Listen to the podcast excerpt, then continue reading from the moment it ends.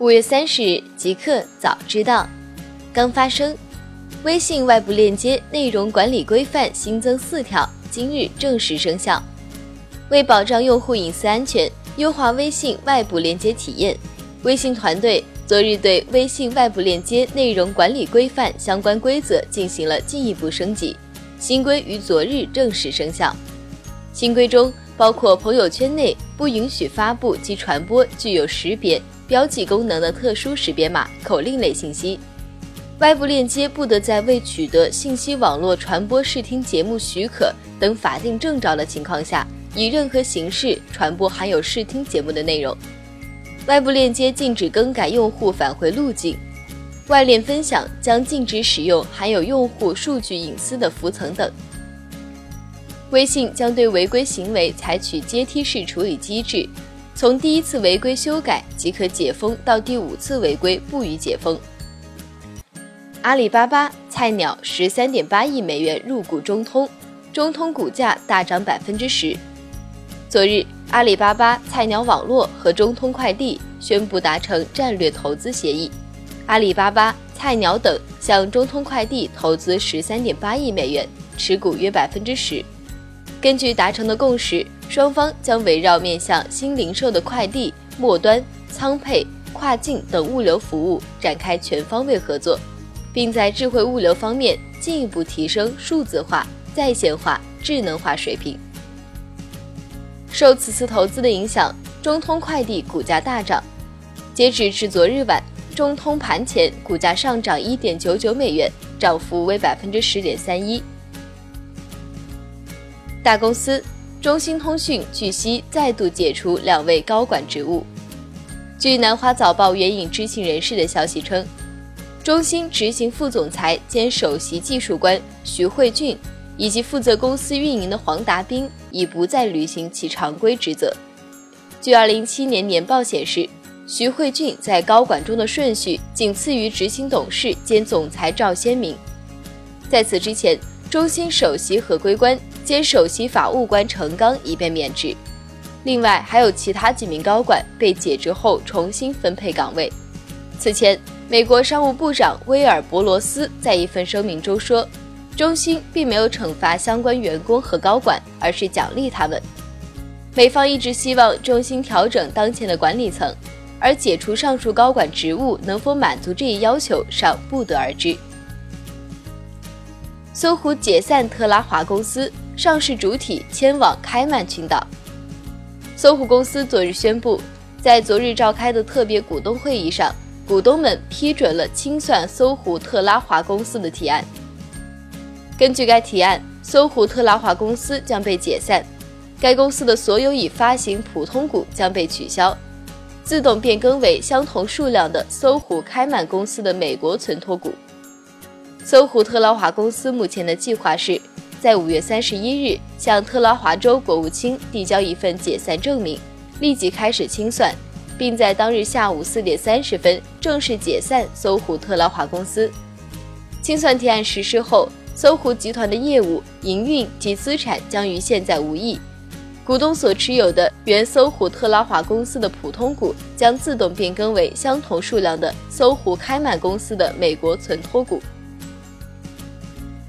阿里健康。一百零六亿港元收购天猫医疗器械、保健用品等业务。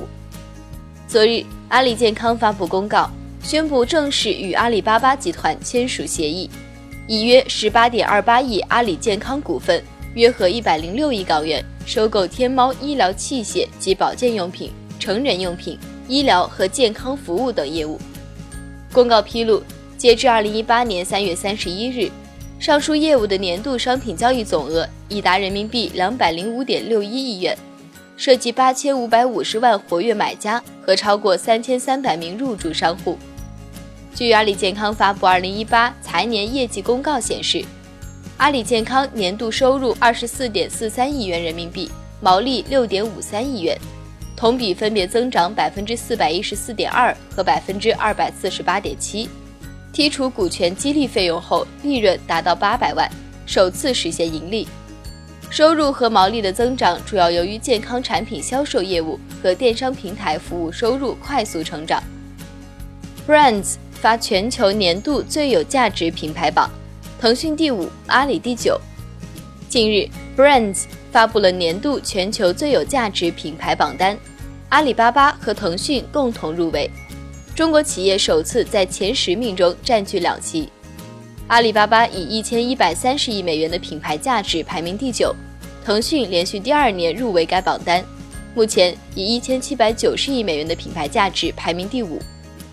Brands 主管表示，新的排名证明腾讯和阿里巴巴克服了很多中国特有的障碍。成为了国际巨头。他表示，中国品牌在国际市场的品牌认知有限，由于历史原因而缺乏信任，加上中国品牌不太愿意通过全球化的广告来提升影响力，这都使得中国企业在更老牌的竞争对手面前处于劣势。但中国的崛起和年轻消费者的增多，都为聪明的企业创造了机会。互联网。绝地求生开发商蓝洞起诉堡垒之夜抄袭。据外媒报道，绝地求生开发商蓝洞对堡垒之夜开发商 Epic Games 提起诉讼，称对方侵犯了自己的游戏版权和知识产权。蓝洞表示，堡垒之夜在玩法、UI 设计、系统等方面抄袭了绝地求生，甚至连游戏开始时的跳伞、玩家拾取武器的方式都完全照搬。堡垒之夜在二零一七年七月上线，在九月上线了类似绝地求生的游戏模式 Battle Royale 时，堡垒之夜的玩家人数仅一百万，但是它的游玩模式依靠动漫式的画风、容易上手的玩法，吸引了大批玩家，日活用户迅速破一千万人，月收入超过三亿美元。与之相比，绝地求生这半年来的中文用户流失已经超过百分之五十。陌陌发布二零一八年第一季度财报，同比增长百分之六十四，月活用户达一点零三亿。昨日，陌陌发布二零一八财年第一季度业绩报告，财报显示，陌陌营收同比增长百分之六十四至四点三五亿美元，归属于股东的净利润增长至一点三零亿美元，去年同期为八千一百二十万美元，按非通用会计准则计算。陌陌归属于股东的净利润同比增长百分之五十七，至一点四二亿美元。截至二零一八年三月，陌陌月活用户达到一点零三亿人，去年同期为八千五百二十万人。陌陌直播服务与增值服务的付费用户去重后总数为八百一十万，去年同期为七百万。由于陌陌业绩中的多项指标都超预期，营收与净利润都明显好于市场预期。昨日盘前股价涨幅近百分之十。优酷正式成为二零一八世界杯央视指定新媒体官方合作伙伴。昨日，优酷正式对外宣布成为二零一八世界杯央视指定新媒体官方合作伙伴，并拿到二零一八年俄罗斯世界杯包括赛事直播、视频点播、赛场花絮等多项权益。借此，优酷也成为了优酷、腾讯视频、爱奇艺。国内三家主流视频平台中唯一拥有本次世界杯直播权的平台，有数字显示，二零一八年世界杯国内观众人数有望突破十亿。拿下世界杯直播权意味着腾讯正式全面进军体育内容市场，同时也率先重磅启动了今年的暑期档内容大战。新产品，饿了么获批中国首条外卖无人机航线。外卖二十分钟送达。昨日，饿了么宣布获准开辟中国第一批无人机即时配送航线，送餐无人机正式投入商业运营。无人机试运营期间，用户从下单开始，平均仅需二十分钟即可收到外卖。本次获准飞行的无人机航线共十七条，均位于上海金山工业园区内，合计覆盖外卖商家一百多家。配送过程中，无人机主要承担集散点 A 到 B 的干线运输，两名骑手则分别负责将外卖餐点装运上飞机和将餐点最后送达消费者手中。饿了么称，无人机送餐成本相对纯陆路运输也大幅下降。配送过程中，无人机飞行距离约占配送全程百分之七十，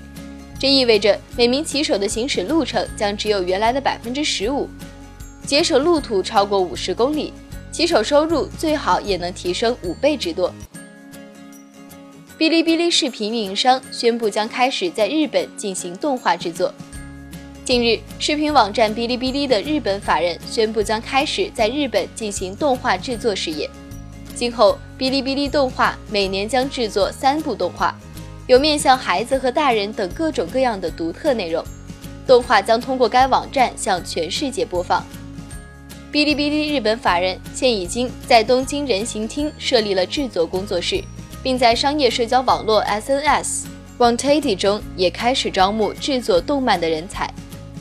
哔哩哔哩动画于2009年开放，在全世界有1.5亿人的用户。B 站的2017年度第四季度的月活用户数达7200万人。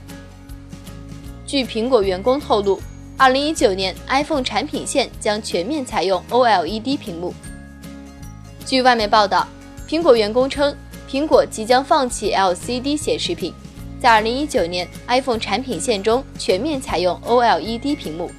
目前，苹果只在 iPhone Ten 上搭载了 OLED 屏幕。据分析师和爆料推测，苹果预计今年将推出三款 iPhone 新机型，但预计其中只有两款将配备 OLED 屏幕。尽管官方并未证实该消息，但目前苹果 LCD 显示屏主要供应商之一日本显示器公司股价大跌约百分之二十，